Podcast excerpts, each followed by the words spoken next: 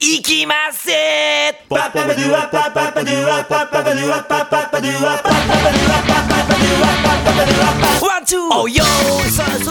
いきます。せエクセルパーティー154 154回目なんですね。この番組はアンカー CHOR アンカーというアプリから Google Podcast、Spotify、Radio Public、ブレイカー4つの媒体から聞けるようになっております。そしてもちろんミックスクラウドからも聴けるようになっております。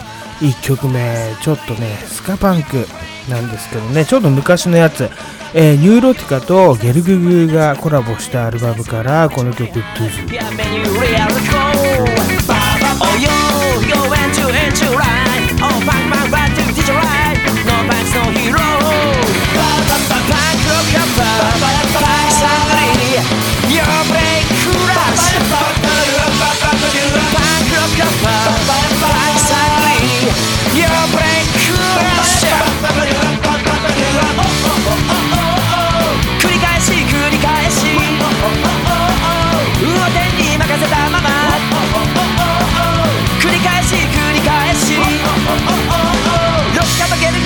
のまま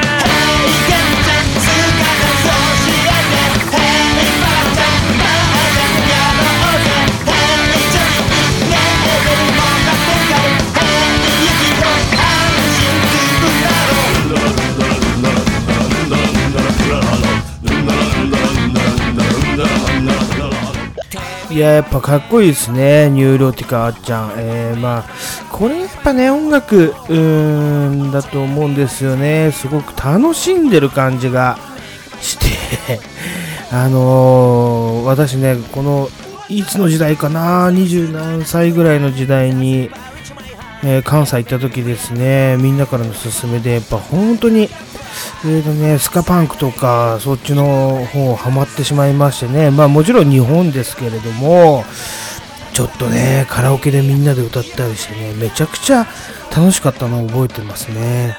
いや、やっぱヒップホップもいいんですけど、いいんですけど、なんかちょっとね、かっこつけてんなみたいなのが当時あったんですよね。わかんないですけど、でも今となってはね、例えば生き様とか、あまあ生き方とかね、いろいろ自由に歌ったり、まあそれこそふざけた歌もあっていいんじゃないかなと思うんですけど、何せ、まあこの頃はね、えーパンク、スカパンク、日本のね、まあ、強調しますけど、日本のやつにすごく感銘受けたっていうか、みんなでなんか音楽っていうか、カラオケがあんなに楽しいもんかな、みたいなね、関西行った時マジで思って、あの、こっちに帰ってきてからもね、ずっとこういう CD を買ってました。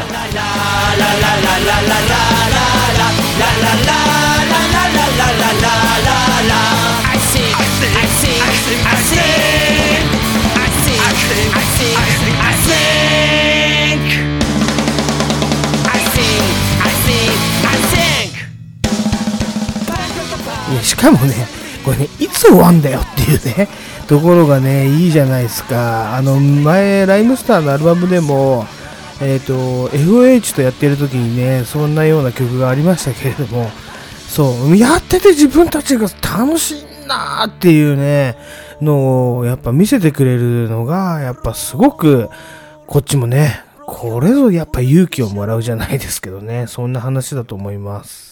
ただ、特にゲルググとかね、ニューロティカ特集ではないんですけれども、まあ冬といえば私もね、あちこち行ってた青春時代がありますので、思い出しながら、ちょっとかけてってるんですね。じゃあちょっとね、2曲目、この曲、ちょっと聴いてみてください。またふざけた曲です。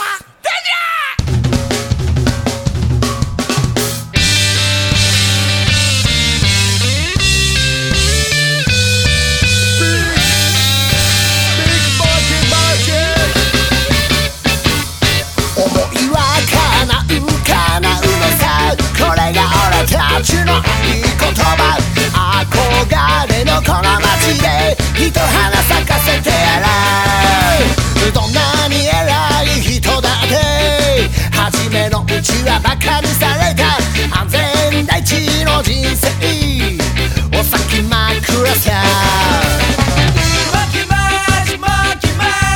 少々気流でイエーイ騙し抜いてやる。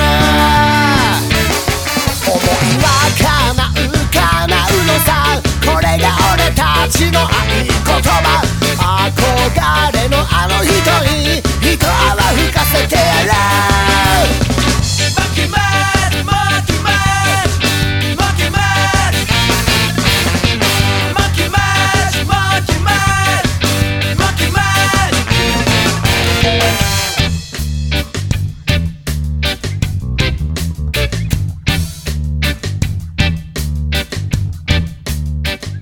っていうね、えー今ゲルググですけれども、まあまあまあ、そんな、えーような感じですよ。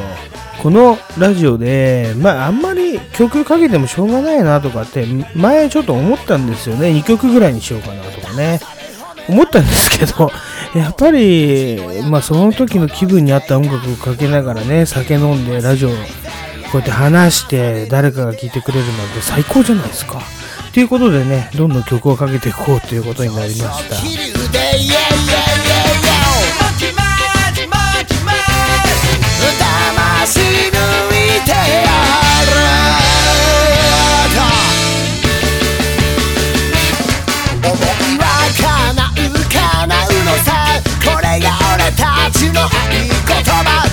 憧れのこの街で一花咲かせてやろう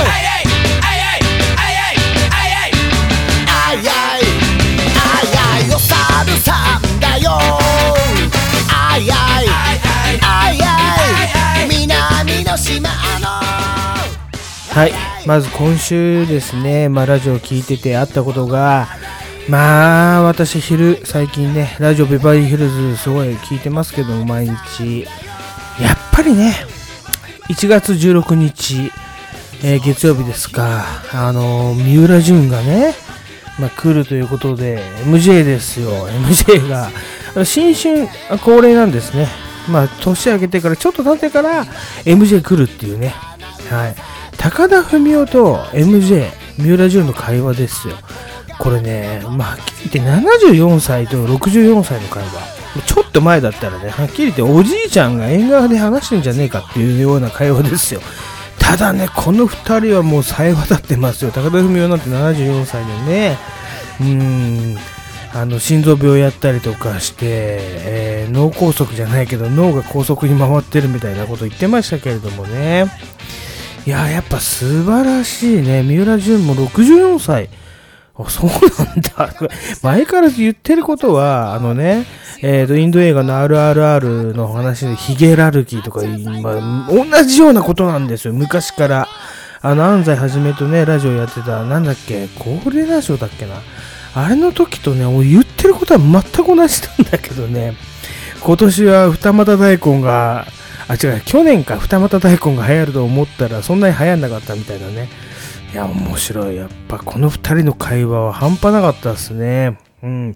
まあ、ぜひ、ちょっとね、あのーラジオビバリヒルズ、昼なかなか聞けないと思うんですけれども、聞いてみてはいかがでしょうか。でね、月曜日思いながら、まあ、月曜日結構、あのーなんていうんですかね、気温も下がって、すごい冷たい雨が降ってたんですよね。で、私、まあ、月曜といえばヤンマーガだっつってね、あのー珍しい、今や珍しい紙面を買いに行くんですけれども、紙媒体のね、あの雑誌、今450円ぐらいなのかな、あれを買いにファミマに行くんですけれども、まあそこのファミマはね、あの、最近、あの、土地のない下町でも当たり前となった、駐車場がついてるんですよね。結構広い駐車場が。最近、何なんですかねあの、駐車場付きのコンビニが都内でも結構増えたと思うんですけれども、まあそこのファミマはね、結構広いんですよ。で、ただね、やっぱりね、あの、まあ、土砂降りですよ。月曜日。なかなかの冷たい雨が降ってる中、あの、喫煙所でババアがね、タバコ吸いながらカッパ着てね、甘カッパ着て酒飲んでんですよ。これ超面白いなと思って。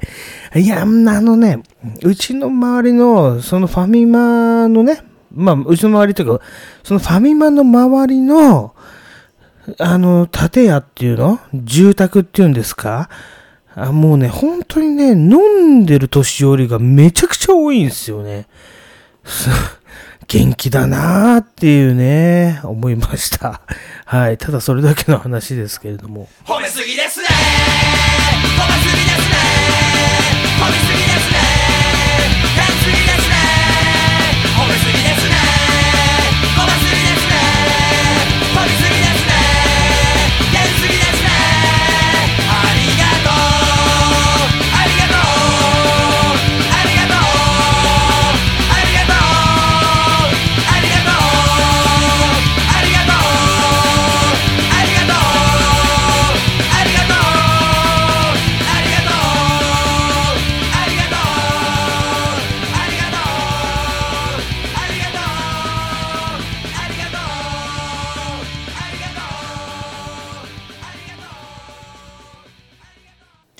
今週のアンリニュース。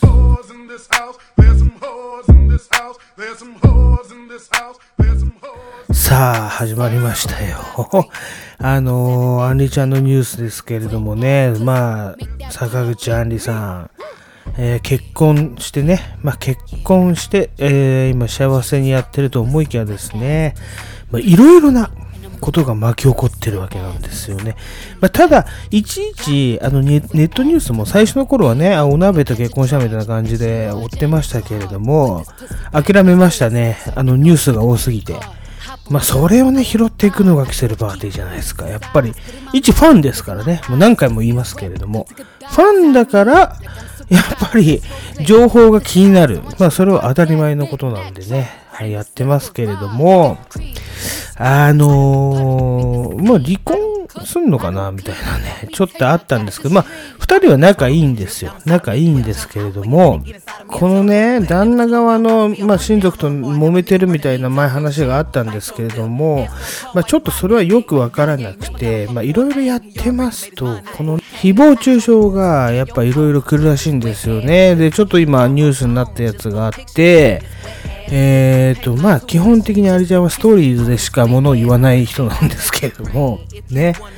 えーと、嫌がらせのアカウントを作られ、そのアカウントから自身の携帯電話の番号をネット上にさらされたり、自宅に押しかけられるなどの被害を受け、我慢し続けた結果、えーと、硬直痙攣し、意識不明で倒れて救急搬送されてしまい、えー次発作が出たら命に関わるとまで言われてますということでね。もうストレスで死ぬのか、坂口さんに最後がそれでいいのかっていうところなんですけれどもね、やっぱね、私は思いました。あの、ストーリーズをね、毎回必ずチェックしてますけれども、もう細かいなこれ誰が読むの？っていうね。あのースクショを上げすぎですよ。あのやりとりがあったスクリーンショットをね、福島家とはもうかかりませんとか言ってますけど、やめた方がいいんじゃないかな、スクショ。うん。私の中ではね、やっぱりね、LINE とか、その、まあ相手方がいるやりとりのスクリーンショットをネットに上げちゃやっぱ良くないんじゃない？あの、基本的に。それ人間の基本だと思いますけど、私はね。あのー絶対やめた方がいいな、アンリちゃん。あれなんじゃねえのかな。なんか誰かに、これもしかして操られてんじゃないかな。ってちょっと思っちゃうんすよね。マリオネットなのかなみたいなね。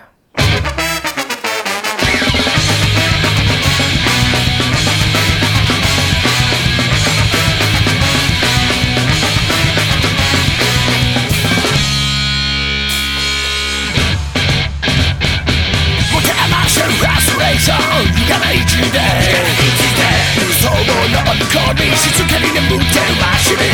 そしていつでもそうくらい行かない地で諦めたおのよくできた歯車のように焼きつく日差しが笑う土狂わせる彼も皆のののののせよ疑うことをいつからやめたのさそれじゃないイルージョンのとても会えないぜ鏡の中のマリオネもつれたい友達聞いて鏡の中のマリオネ気分のままに踊りな鏡の中のマリオネ操るいい友達聞いて鏡の中のマリオネ自分のために踊りなはい、あのですね、えーと、最近発表された、えーまあ今年の3月、2023年3月で終わるラジオがだんだん発表されていくんですよね。まあ番組改編期ということで、まあ結構決まってるやつは、あのね、情報漏れがあるんで、まあまあ先に発表されていくんですけれども、いよいよね、この2つ、あの、大巨匠ですけれども、玉結び、ね、TBS ラジオの帯ですよ、月から金まで。ね、えー今、金曜日は玉袋辻太郎と富山えりさんがやってるんですけれども、それ以外は赤い玉緒さんと、ま、日替わりパートナーという感じでですね、まあ、古くから、古くっていうか、その前から言えば、キラキラっていうね、小島慶子さんがやってた、えー、と枠なんですけれども、そのまま、えー、と、たまちゃんが受け継いで、ね、赤井玉緒さんが受け継いでということで、玉結び、もうこれね、変わってから10年やったということでね、えー日替わりパートナー、最初ね、月曜日ビビル大木とか出てましたけれどもね、今は、まあ、竹山、カンニング竹山が出てますけれども、ね、木曜日パートナーは昔ピエール滝だったんですよ。ピエール滝、あのニュース投稿で捕まりました。あの翌日ぐらいからね、えっ、と、日替わりで助けに入って、結局土屋レオに落ち着いたんですかね。うん、そんな感じの、えっ、とね、玉結びが終わるということですごい私も最近は、まあはっきり言って、つまんないんで聞いてなかったんですけれども、まあ、日本放送、まあ、またはあのラジコのうんとタイムフリーに行っちゃうんですけれども聞いてなかったんですけどもやっぱり最初すごいキラキラはめちゃくちゃ聞いててあのはがきもというかメールも送っててあの水曜日の歌丸さんに読まれたりとかねあの常連化してましたけれどもステッカーなんか持っちゃったりしてね。はい。やってましたけれども、玉結びが終わるって結構感慨深いなって思いますね。これをね、知らない人は何のこっちゃみたいな話ですけど、ピエール滝さんの頃にも、まあいろいろ送って、夫婦喧嘩の内容とか送ってね、私ぶん殴られてこの顔ですって写真を送ったところ、あのクオカードが届くっていうね、ピエールさんからね。えーそういう思い出もある玉結びですけれども、どうなるんだろうなっていう。私はまあ今唯一聞いてるのは火曜日の町山智博さんのアメリカ流れ物って言ってね、あの映画紹介のコーナーなんですけれども、これはもう、あのキラキラの時代からずっと残ってて、まあ、あの映画だけにとどまらず、ネットフリックスのドラマとか、そういうのすごい紹介してて、もうすごく、なんていう、頼りにしてんのに、終わるの？みたいな。やってほしいですよね。次の番組でも。うん。あとは、うーんと、キラキラの時代ですけども、吉田剛のね、お話とか、もうめちゃくちゃ面白いです。人間国宝っていうね、吉田剛の本が出てますけれども、そのちょっと一部をね、ラジオで話したりとかしてるんですよ。すごいお得じゃないですか。あの人トークショーとかめちゃくちゃ人呼ぶ人なんでね。はい。まあそういう人がいたりとか、あとはね、もうちょっと死んでしまったけど、えっ、と、玉結びで小田島さんね、小田島隆さん、癖のある人でしたけれどもね、この人が死んでしまった時とかね、本当リアルタイムになんかみんなね、泣いたりとかして、やっぱラジオってそういうちょっとね、チームっていうか熱いところがあるなって思って、すごい好きなんですけどもね。あとはコータリンね。まあ私はコータニさん、まあこれ、あの、玉結びでは出てなかったですけども、すごい、あの、昭和の匂いのするね、業界の人の話とかね、面白かったですけど、はい。あと、上杉隆か。上杉隆はね、あの、TBS に切られたりとかね。で、やっぱいろいろな事件を伴って、キラキラから玉結びになって、昼の帯ですよ。やってたんですよね。結構危ない人を私出してたと思うんですよね。だこういうところがね、終わっちゃうのか。また、その理由としては、やっぱり、現パーソナリティの赤井玉緒さんがね、えっ、とね、この人もね、私と同じぐらい、私の3超えぐらいの人なんですけど、まあ今子育てしてて、まあリアルに40超えてから子供ができた人なんですよね。私と同じぐらいで。で、やっぱ子供との時間をもうちょっと優先させたいと。うーん、まあ、すげえわかるな。まあ、特にお母さんだったらね、そう思うのかな。まあ、逆に言えば、よく帯で働いたなっていうね。うん、あの、昼っていうのは、やっぱり昼のラジオっていうのは私はね、ちょっとよくわからないんですけれども、やっぱり一日作業だと思うんですよね、はっきり言って。それをね、よく10年もやったなと思いますよね。まあ、子供ができてから10年じゃなくて、子供ができたのは、えっ、と、ここ、うー4、5年の話だと思うんですけれども、そうなんですよね。なんで、ちょっと終わっちゃうということでね。あとは、もう一個です。うん、 Creepy Nuts のオールナイトニッポンが終わるというね。うわーって思いました。うわーっていうのは何かっていうと、あの、ただ悲しいのもあるんですけど、そこで終わるのかっていう思いもすごい、まあ、おじさんとしてはあったり、やっぱ Creepy Nuts やっぱ次のステージに行くのかなーのは、まあ、いろんな感情がね、ちょっと私巻き起こってしまうんですけれども、 Creepy Nuts、まあ、2部の頃から火曜日2部だったんですよね。火曜日2部の頃から聞いてて、今は月曜1部で、まあ、菅田将暉のポジションを奪ったぞと。っていうか、菅田将暉とすっごい仲いいんですけどね、この人たちね。まあ、そういうね、裏話とかを聞けるのが、やっぱり、まあ、オールナイトニッポンですごい良かったんですけれども、もうおじさんがこんなこと言ってもね、しょうがないんだけど、クリピナッツが例えば出てきた時、まあ、ある指定なんかは、ただの、こうね、なんていうバトルラッパーみたいな感じで、で、DJ 松永は、うんと、DMC の、ね、えー、DMC でもちょっと、もう一歩行ききらない DJ みたいな感じで、えー、 Creepy Nuts やってます、みたいな感じで出てきたんですけどね。まだあるしてちょっとコッペパンのあの匂いがあった感じで、えーと、ラジオをね、やってましたけれども、まあまあ、それなりのトークっていうか20代のあんちゃんのトークね。だけどやっぱ私はここに、あの、ヒップホップを感じたりとかね、すごく彼らのことが好きになって、なんかね、周りでやっぱり、 Creepy Nuts、ね、例えば私たちぐらいの年齢になってくると、 Creepy Nuts って、ヒップホップじゃねえよっていう人が多いんですよ。うん。た、ただね、やっぱね、ラジオを一から聞いてると、えー、あのー、なんて言うんだろうな。みんなわかると思うんですよね。まあだから逆に言うと、 Creepy Nuts なんかは、すごくラジオっていう媒体、えー、芸能界という媒体を使って、のし上がった、あの、うまくやった人たちなんじゃないかなって思いますよね。うん。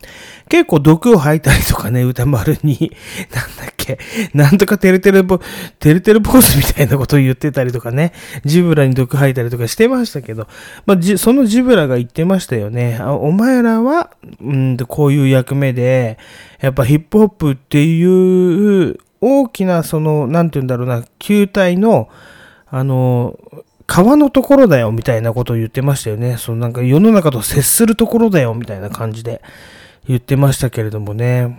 うん。まあその通りだなって思いました。やっぱりそれなりに彼らもね、疲れたんでしょうね。松永なんて、めちゃくちゃね、マツコ会議で泣いたりとかしてて、もう、まあ、よく泣くんですよね、あの人ね。やっぱね、メンタルちょっとやられてんな、みたいな、みんな心配してましたけど。やっぱそこに来て、あのね、オールナイトニッポンやりたいやりたいって言って、やっぱ、あのオードリーな、オードリーのオールナイトニッポンにね、憧れて、オードリーに憧れてじゃないけどね、うん、夜更かしの歌ってそういう歌ですからね。で、えっ、ー、と、やっぱオールナイトニッポンを受けたんだけれども、こういう結果になっちゃったってまたね、泣いてましたけど、先週ね。えー、もう、メンヘラだよな、あいつは って思って。うん、ただね、あの松永の DMC の大会への意気込みとかで結局世界一取ったんだけど、ドキュメンタリー番組にもなってるんですよ。これ、一本やっぱ回すると。ね、ずっと聞いてた私としては、もうめちゃくちゃ緊張して、だけど、あの、なんていうんだろう、首ナッツとして、もう別に食っていけるんだけど、DMC にやり残したことがあって、でも俺は出なきゃいけないとかで、ちょっと震えてるようなね、内容とかあって、結局行って、優勝勝ち取って、みたいなね、凱旋して、みたいな。やっぱそのドラマをラジオで見せられると、やっぱファンになるっていうかね、うーん、すごい応援したくなっちゃいますよね。まあ、ちょっと一つ懸念というかきっかけは、あの、数振りのことなんじゃねえかな、スーパーフリーね。数振り和田のことなんじゃねえかなってちょっと思いますけど、まあそんなの気にしないでね、あの人たち若いからどんどんどんどん前に前にで自分たちで行ってほしいなって思いますね。はい。あの、R 指定の、あの、ジャパニーズラップのね、愛もすごいし、あの、リリックの解説とかをね、やっぱするんですよね。結構、ヒップホップではリリックの解説自分でするのはタブーって言われて、粋じゃねえなみたいに言われてますけど、R 指定はあんだけ分析してるっていうことを、やっぱ知るのっていうのは、すごいことだなって思いますよね。うん、あのラジオなくなっちゃうのかって思うと、ちょっと残念でしょうがないですね。まあ、ただ彼らは、彼らでやっぱまだ、まだ言っても30ちょいちょいで。全然私はね、もう伸びしろしかないと思ってラビに3分だけ時間をください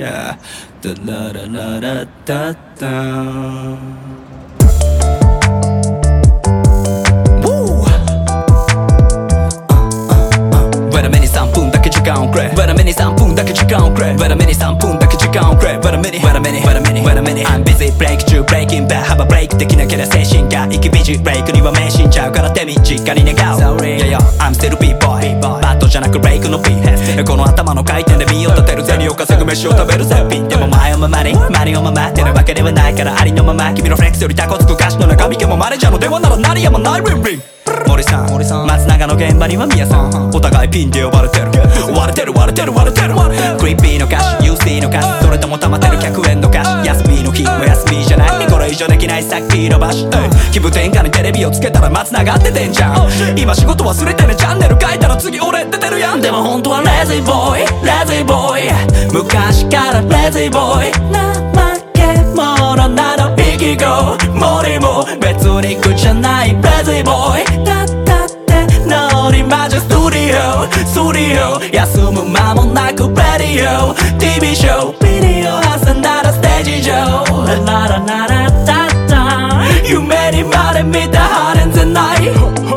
盛り割らない繁忙期。いつもの夜しみる缶コーヒー目の下のクマいつ狙ってれる？3日間テスト。ミスオブダヘルタクシーの中で読み込んだ台本。喫煙所で目とつき学習打ち合わせと取材の合間縫って決める朝手のセットリスト。また六本木スペシャルアベマ汐留赤坂をダイバー。天王洲有楽町気づけやえす口の改札を抜けた望みがあるとすれば。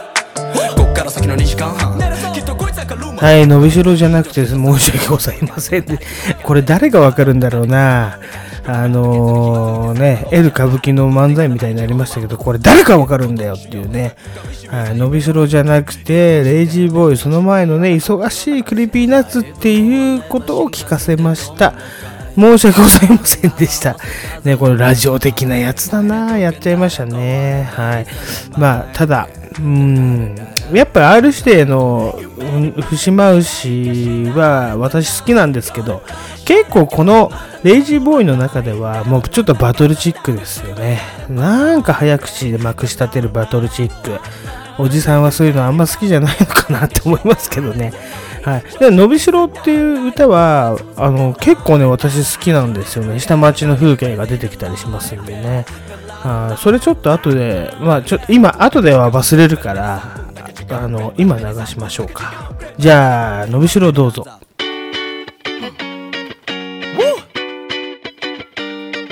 The first take Ripping nuts yo Hey サボり方とか甘え方とか逃げ方とか言い訳の仕方とかやっと覚えてきた身につけてきた柔らかい頭過去のつけ方女子のこぎ方腹の据え方愛しのこぎ方油のりに乗った濁った目したならしないからだ。嫌われ方や慕われ方や叱り方とか綺麗なぶつかり方。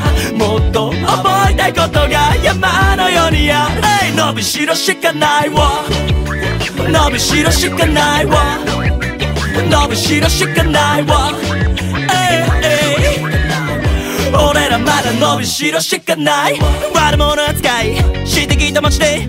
悪者扱い。してきた大人へ変わりゆく俺。鏡の中へ。出すねでも答えならイェイ。イェイ。イェイ。ェイェイ。去るもの追わない。引くとこ引いて。丸く収めたり。軽くいなして。鏡の中で。笑ってるお前。くくりやしなかったはたったの3文字で日々重くなる足取りで。自分の歩幅でガッポしてる。かますとこかます任すとこ任す。割と適当な段取りで。やっと分かってきたかも。このポンコツの操縦の仕方を。塾の時のついに来たかよりもっとすがすがしい気持ち。隅田川にかかる。勝ち時橋を渡る。左手にスカイツリー、yeah、右手に東京タワー。俺はその真ん中。サボり方とか。甘え方とか。逃げ方とか。言い訳の仕方とか。やっと覚えてきた。身につけてきた。柔らかい頭。過去のつけ方。調子のこき方。腹の据え方。愛しのこき方。油のりに乗った。濁った目した。だらしない体速くなるばかり。遅くなるばかり。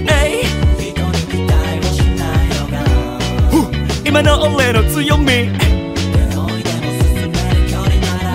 Let's go! 育成魂魂身の程知るほどに。胸を張り。いつも通り。でも時に下手一線伸びやっと大人げないができる年小さな枠組みただの数字縛られずにでも腹くくりあの日の俺が立ち止まる。歩道にでかくそびえ立つ隅田川にかかる。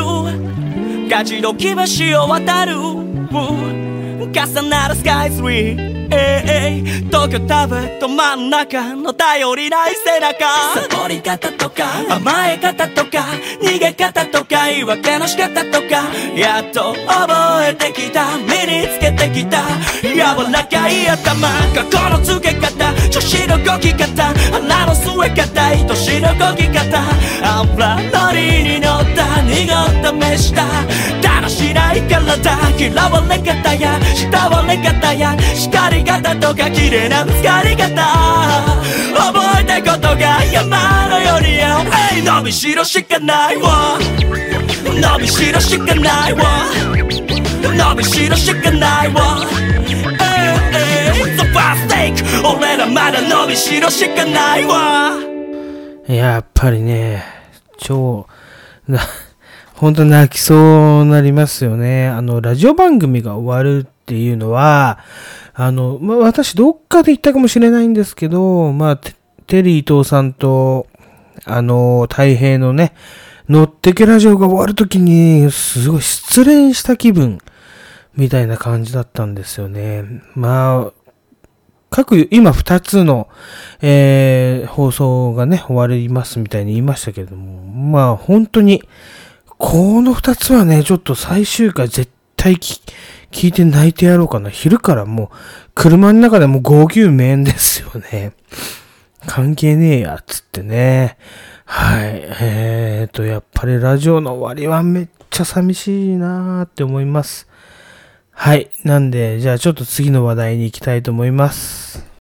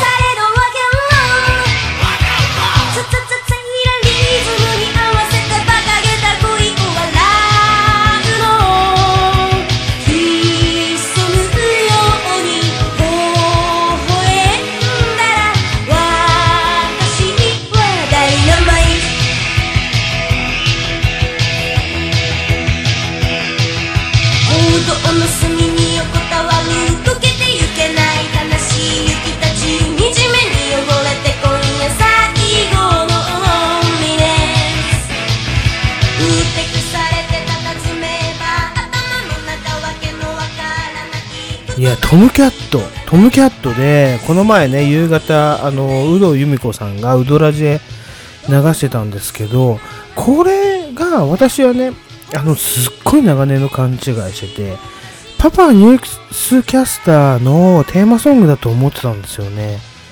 え？でもなんかちょっとちげえなと思ってたんですけどまあちなみにパパニュースキャスターっていうのは田村正和さんがやってたねあのパパニュースキャスターなんですけれどももうもう説明不要だと思ってちょっと言いますけれどもはいえっ、とね3人の恵みがいて大塚さんと鈴木さんとあとだ西尾さんか西尾さんうん私たちはね大塚さんマジ可愛いとか言ってテレビ見てたんですよ。でも、同じ年なんですよ、小6で。大塚さんマジやりてえとかって言ってたんですよ、小6でね。本当にクソな小学生でしたね、僕らね。エロ本ばっか読んでましたからね。はい。もう、空気階段であれに応募しようかなと思うぐらいね。うん、まあそんな小学生でしたけれども、まあちなみに言えばね、もうもう一つ懐かし話をするとね、やっぱね、いつもつるんでたあの、Y 君とね、私二人で、あの、流れるプールに潜ってね、もう本当に、やりたいやりたいって何をやりたいのか意味がわかんないんだけど、でもね、プールに潜って、流れるプールに潜って、女の股をもう直視、どこまで近くで見れるかっていうゲームとかね、やったりね、本当に卑猥なことばっかりやってましたけど、今小学生だから許してください。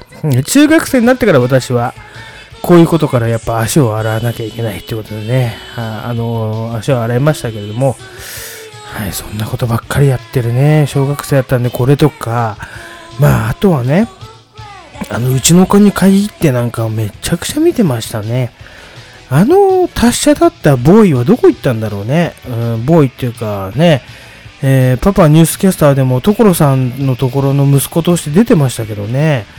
うん、あの子どこ行ったんだろうなっていう思いがあります。じゃあちょっと本ちゃんの、本田美奈子さんのこの曲聴いてください。どうぞ。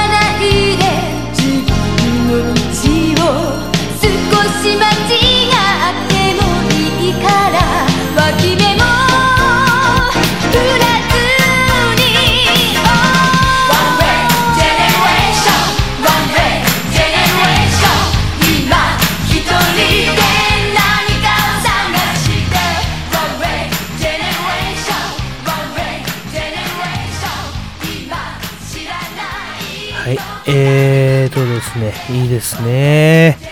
こういうちょっと愛に溢れたラジオ、まあ前半40分ということで、ここで一回区切らせていただくんですけど、こっからちょっと私のもう毒全開で行く。まあ毒を10分やっぱ入れないとなーっていうことでね、入れたいと思います。じゃあ皆さん、私の毒をちょっと聞いてください。毒？別に毒とは私は思ってないんですけれどもね、独特の毒ですかね。はい、孤独の毒。はい。あのー、なんていうの？あれ編手編じゃないやつ？どうでもいいや。ということで、えー、やり忘れてました。今年、2023年、消える芸能人特集。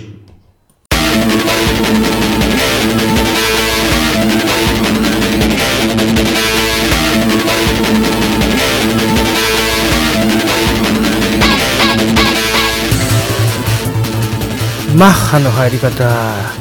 ファーストチルドレン、えっ、と、7作目のマッハの入り方ですよね。誰がわかるんだよっていう、あれになってきましたけれども、えっ、と、今年ね、ちょっとやり忘れ、もっと早くやればよかったなって思うんですけどね。2023年、えー消えゆく芸能人は誰だっていうことでね。まあ、正解は1年後のパクリなんですけれども、まあ、私は、まあ、死を、死をも予想してます。まあ、死んでいなくなるだろうっていうね、芸能人も予想してます。まあ、うんと、昨年で言えば、うんとね、あいつが当たりましたね、ゆきぽよ。反射だから捕まるだろうって捕まって、まあ、マジで浮上しなかったっすよね。はい。ということでね、今年もちょっと予想していきたいと思います。まずはこの人でしょう。坂本龍一さん、えー、癌で死にます。なんかまた誰も言わないんでしょ、こういうこと。もう申し訳ないけどね。はい。えー、っと、アルバムをね、リリースばっかりで。まあ、ただドラマの高橋さん死んでしまいましたが、まあまあそういう年ですよ。ね、しょうがない。ということで、ちょっと次行きましょう。高須委員長。イエス高須ですね。はい、私ね、ここに確固たる、あの、人のし、うんまあいいか、あの、自信があるんですけど、ツイッターとかでね、もうめちゃくちゃなんかカメラに向かって物を食ってる。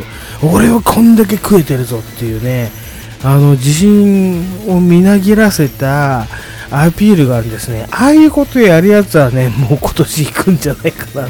今年仕上がり目前だと私は思いますね。高須委員長。この人もね、言ったらまあ全身なんですか。笑っちゃいますけど。はい。ということでね、もう行くと思います。はい。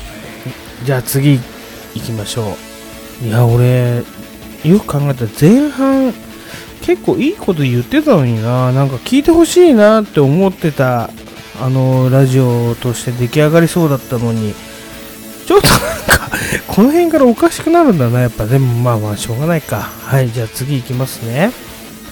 えー毎年恒例、徳さんですね。まあ、徳光さんはもうなかなかの恒例ですよ。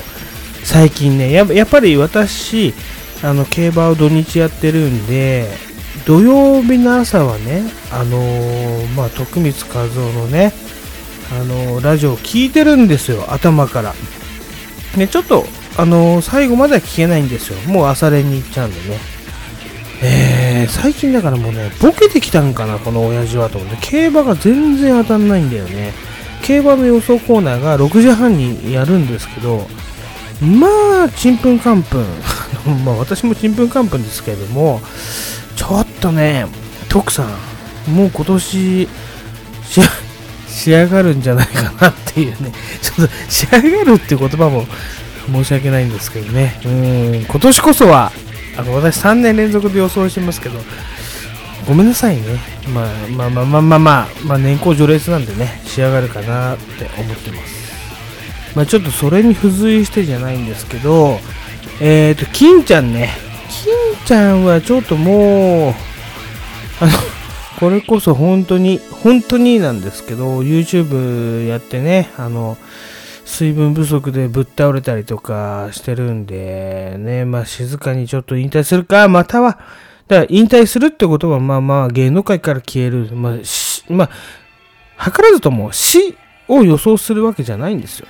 で、消えていくのかなっていうのはね、まあ、すべて足を洗って、こう、仙人みたいになるっていうことを言ってるんで、やっぱ金ちゃんが行くんじゃないかな。ってありますね。はい。あとは、うんと、今年、多分ね、スポーツ選手でカズ、キングカズね、あれが引退するっていう、私はそう感じました。はい。数引退はあるんじゃないでしょうかね。そして、やっぱ最後にね、あのー多分夏から後ろですけど、占いとしてね、あのね、えっ、と、ゆきぽよの後釜として出てきた白ギャルのゆうちゃみていうんですか、まあ、チャミだかなんだか知らねえけど、まあ、あの人、うーんとね、ちょっとね、消えると思います。あの、水沢アリーちゃんみたいな消え方なのかって思うんですけど、あとはね、逮捕説有力。逮捕されんじゃないかなってちょっと思いますね。はい、それだけでしたね。今年の消える芸能人のお話でした。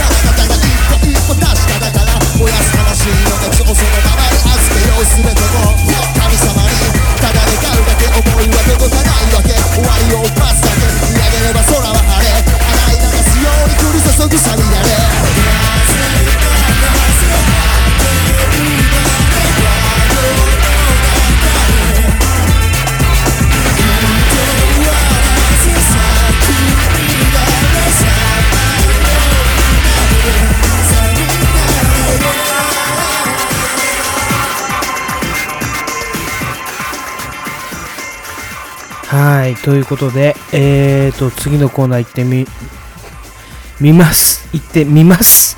ね、みって言っちゃったんで、もう見ます。はい、えーと、今週の格闘技ニュース。えー、格闘技ニュースなんですけれども、先週ですね、まず後楽園ホールで行われた、あシュートですね。えー、まあ、決、まあ、決勝戦じゃないけど、メインイベントね、最後のイベントですけれども、山本健とデリカット、まあ、日本人ですけれども、大阪の小倉会ですよ。と、バーサス、千葉ネットワークですよね。えー山本拓也。あの、グラちゃんを主戦場にしてたっていうんですけど、めちゃくちゃ強かったですね。あ本当にやばい。あれが総合格闘技だなーっていう風にね、思いました。あの、タックルして、倒して、倒して、倒して、倒して、パウンド、パウンドですからね。やべえ、野生だーって思いましたね。はい。まあ、そんなこんなで、えーっと、ありましたけれども、シュートはね。話は全然違くて、えっ、と、ワンチャンピオンシップ、シンガポールで行われた大会、シンガポールなのかな？これは。うん、わかんないですけど、あ、タイでした。はい。タイ・バンコクのインパクトアリーナで行われた大会なんですけれども、ここのね、フライ級ですよ。はい、マイキー娘氏が出てきましたね。マイキー娘氏って多分皆さんご存知ないかもしれないですけども、私たち柔術をやってる人としては、マイケー娘氏はもう超有名。えーと、ライトフェザー級のムンジャールのチャンピオン。ムンジャールっていうのはワールドですよね。世界大会のチャンピオン。これを取るってことはもうとんでもない偉業なんですよね。人間として。はい。そのマイキー娘氏、めちゃめちゃ可愛いんですよね。優勝して、もう写真撮るときね、ピースみたいなのをするんですよね。で、えっ、と、食生活としては、1日1回夕食にピザを食うだけみたいなね。なんと変わった人なんでしょうっていうね、娘氏。娘氏ですよ。マイキー娘氏めっちゃ強いです。で、これが1にね、まあ出たんですよ。っていうか、まあ1で、えっ、と、グラップリングマッチの世界王者なんですね、今ね。で、それに対する、えっ、と、モンゴルの選手がいたんですね。ガントゥルム、えーバヤンドゥーレン。はい。まあ、結果を申し上げますと3対0でマイキーが勝ったんですけれども、この動画がめちゃくちゃ今ツイッターに上がってるんですよ。もう生産。マイキーロックっていうのがあるんですね。まあ私たちもちょっと研究しましたけども、まあ足感ですね。要は、えっ、と、ヒールホールドなんですけれども、まあヒールって聞くと、ね、えっ、と、女性のヒール、あの部分ですよ。かかと。かかとをロックした、えーロックなんですけれども、大体、これでタップする。なぜかというと、でこれはね、ちょっとご説明いたします。ヒールをロックしてひねると、膝がもう痛いんですよ。膝関節が外れるんです。なんで、ヒールロックっていうのは、要は膝関節を外す技なんですね。なんで、えっ、と、マイキーロックはそれを改良して、あの、膝関節をより外しやすくしました、みたいな、そういう、あの、感じなんですけれども、これでやっぱりタップをしなかったんですね。このバカがっていうか、モンゴルの選手ね。なんで？だから最後にはもう膝ブランブランですよ。全部取れました。膝が取れて、全治1年。まあ多分もう二度と、えー、総合格闘技に復活することはないでしょうって言われてるんですよ。なんでそこまで我慢したのかなと思うんですよね。ていうか、審判は、まあ、例えばパウンドで意識失ったら死にね、直結するから止めますって思いますけれども、これももう止めた方がいいんじゃないかなって我々はすごく思いましたね。っていうのは、膝、ね、ヒールロック、ね、ヒールホールドってありますけれども、ね、このマイキーロックもそうなんですけれども、膝っていうのは、まあ、えっ、と、ね、皆さんご存知、前の方にね、半月板っていうのがあって、それを支えてる、えっ、と、前十字っていうのがあって、で、内側には内側十、内側靭帯っていうのがあって、外側には外側靭帯っていうのがあって、もう本当に複雑な構造になってて、私は内側を伸ばされただけでも膝パンパンに腫れて歩けなくなるぐらい。だからこれが、潰れたらもうおしまいです。いくら手術しても多分、あのー今の医学では治ることは一切ない。だから、はあ、生産の現場を見てしまったなーって思うんですよね。で、最後ね、筋肉だけで繋がってましたって言いますけれども、膝は一回壊れたら、まあ膝も肘も首も腰もそうなんですけど、一回壊れたらもう二度と治ることがないあの部位だと思ってください。それぐらいね、皆さん体を大切にしてください。で、マイキーロックにつなげてこれを言うのもなんなんですけれども、格闘技ニュースでした。毎日のモーニングランチディナーふかふかのソファーやベッドの中夜になっても明るい部屋蛇口をひねって浴びるシャワー自分の身が心配だから安全だと繰り返すおっさんな当たり前に思ってた一つ一つが当たり前なんかじゃなかった。街の明かりは消え響くサイレンパンクした電話回線。通行止めになったハイウェイストリートに溢れ出した大勢妊婦と子供は当たらないでいつかの恵みの雨さえ。信用できる情報はどれお偉いさんは言ったためのせい生き延びたからやることがあるこの僕のような悪党さえもあの時もその時も打たれるたびに強くなるいつもあの時もその時も倒れるたびに立ち上がるいつも。晴れても開けられない窓すら。瓦礫の山はまだそのまま。不安だらけの水や食料や約束してあげたい未来とか。現場の痛みや涙。あの日弾け飛んだ何か。今から生まれてくる君へこんな世の中で。ごめんよベベ。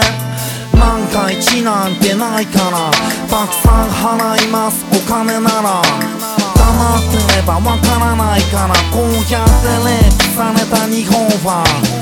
真面目な人が苦しんで正直者がバカを見て傷だらけのこの日本で正解はありますか先生。生き延びたからやることがある。この僕のような悪